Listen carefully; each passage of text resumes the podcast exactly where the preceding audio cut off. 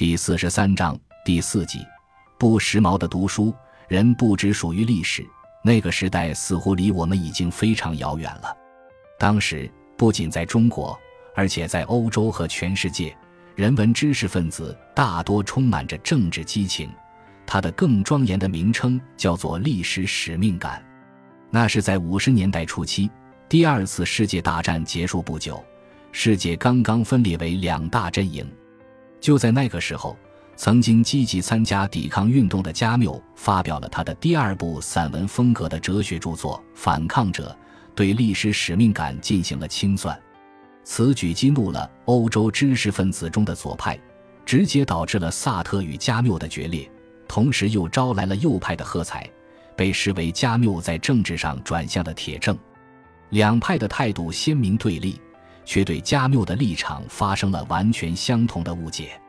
当然，这毫不奇怪，两派都只从政治上考虑问题，而加缪恰恰是要为生命争得一种远比政治宽阔的视野。加缪从对反抗概念做哲学分析开始，反抗在本质上是肯定的。反抗者总是为了捍卫某种价值才说不的，他要捍卫的这种价值并不属个人，而是被视为人性的普遍价值。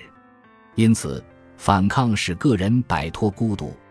我反抗，故我们存在，这是反抗的意义所在。但其中也隐含着危险，便是把所要捍卫的价值绝对化。其表现之一，就是以历史的名义进行的反抗。及革命，对卢梭的社会契约论的批判是《反抗者》中的精彩篇章。加缪一针见血地指出，卢梭的这部为法国革命奠基的著作是新福音书、新宗教、新神学。革命的特点是要在历史中实现某种绝对价值，并且声称这种价值的实现就是人类的最终统一和历史的最终完成。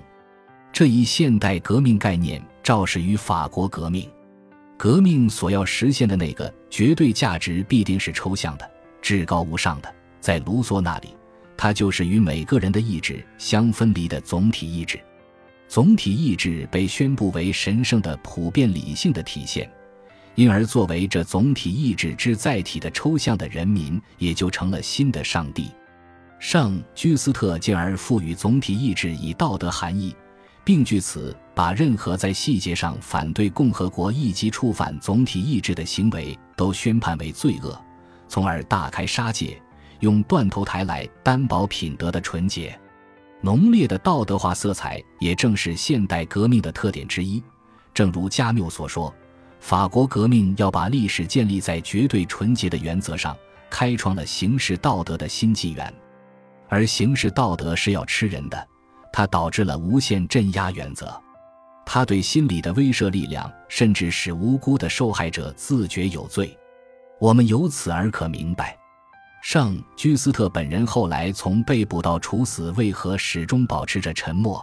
斯大林时期冤案中的那些被告又为何几乎是满怀热情地给判处他们死刑的法庭以配合？在这里起作用的已经不是法律，而是神学。既然是神圣的人民在审判，受审者已被置于与人民相对立的位置上，因而，在总体上是有罪的，细节就完全不重要了。加缪并不怀疑诸如圣居斯特这样的革命者的动机的真诚，问题也许恰恰出在这种可悲的真诚上，以及对于原则的迷醉上。醉心于原则，就是为一种不可能实现的爱去死。革命者自命对于历史负有使命，要献身于历史的终极目标。可是，他们是从哪里获知这个终极目标的呢？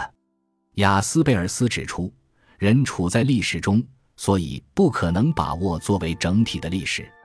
加缪引证了这一见解，进一步指出，因此，任何历史举动都是冒险，无权为任何绝对立场辩护。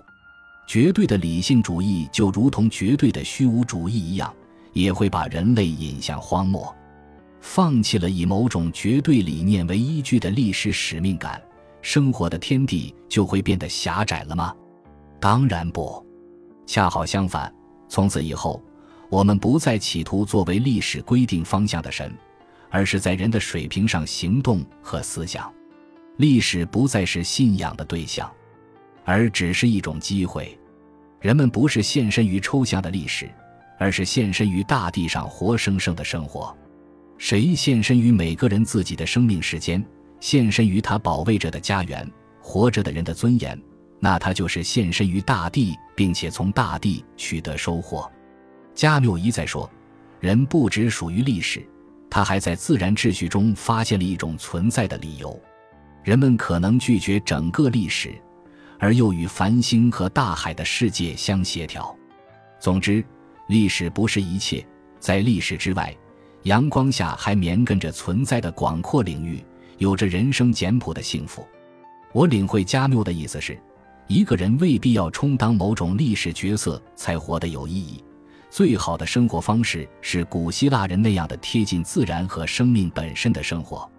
我猜想，那些至今仍渴望进入历史，否则便会感到失落的知识分子是不满意这种见解的。不过，我承认我自己是加缪的一个拥护者。